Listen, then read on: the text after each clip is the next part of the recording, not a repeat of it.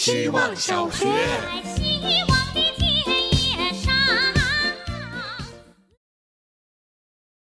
大家好，我是小锅边。如果我做了梦，一般在醒来后没多久就会全部忘记。但是好像有一些梦跳出了我的睡眠，变成平时可以想到的事情。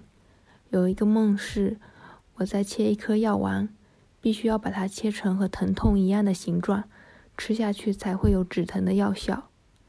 还有一个是我在帮一个要去远行的小朋友收拾行李。反复给他的水瓶拧瓶盖，不敢拧得太紧，怕他打不开，又怕太松了会漏水。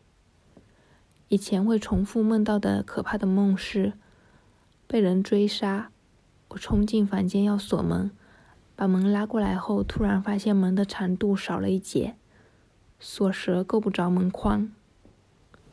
总觉得他们变成日常记忆是要给我什么隐喻，可我一直还想不到。希望小学。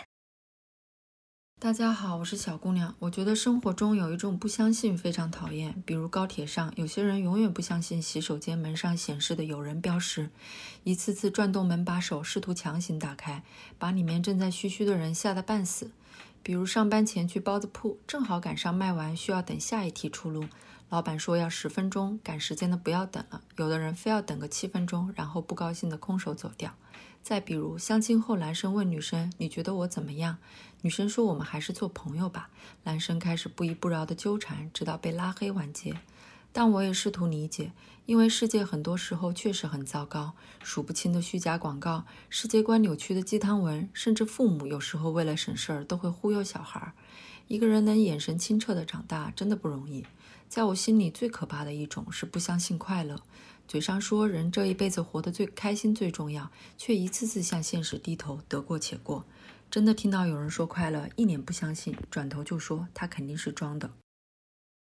希望小学。大家好，我是小报告。我总是在朋友圈发现一些不知道是谁的人，用我没见过的头像和没听过的名字。我猜这个好友是想有个新的开始了。人们总是这样，用那个空壳表象来驯化自己。上周去宜家的餐厅看景的时候，想到大学食堂里打饭，这种食堂总能给我一种错乱感。不同于其他吃饭的地方，在这儿我看到的不是在制作食物。而是在制作一个场景。我看到在完成吃饭任务的人，在享受吃饭任务的人，亦或是在给到吃饭任务的人，看起来他们毫不相干，但本质上人都一样。我好像看见了他们头上的壳，但他们倒习以为常。不知道我头上会不会有那个空壳，那种只要一弹指就弹成就摊成一坨的空壳。人到底在用壳子守着什么东西啊？什么都没守住。希望小学。大家好，我是小气。昨天下班，小区门口抓娃娃机，微弱的灯光铺满了刚下过雨的地面。两个小朋友快乐地趴在玻璃上，认真讨论战术。随身带了小柯达，就拍了下来，并且觉得抓到了这份快乐，非常快乐。生活其实是一种认知游戏吧。所谓的不快乐的人，其实不是不快乐的人，可能实际上他是一个根本不注意到快乐的人。每一天，每个人的心里都会发生很多变化。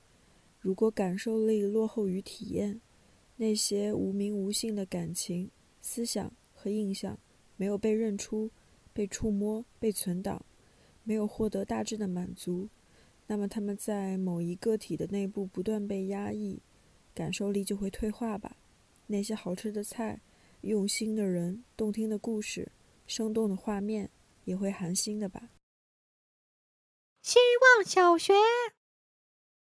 大家好，我是小白菜。今天是来自幺二零八、幺二零九、幺二幺零三位听众的故事。这三位听众说，最近年末事情变得好多，感觉就像是小齿轮们咔啦咔啦的运作。有时候会忙碌到不知道大脑什么时候在思考，什么时候不在思考的错觉。就算是这样，也想出去玩，也想拿着那些仅有的闲暇时间去挥霍。但是那些愉快的时间就变成了一种 guilty pleasure，是打了折扣的快乐。小齿轮们卸下来的时候，旧了、脏了、生锈了，满是过度使用的痕迹。也不知道会不会有善良的工人帮着擦一擦这些小齿轮。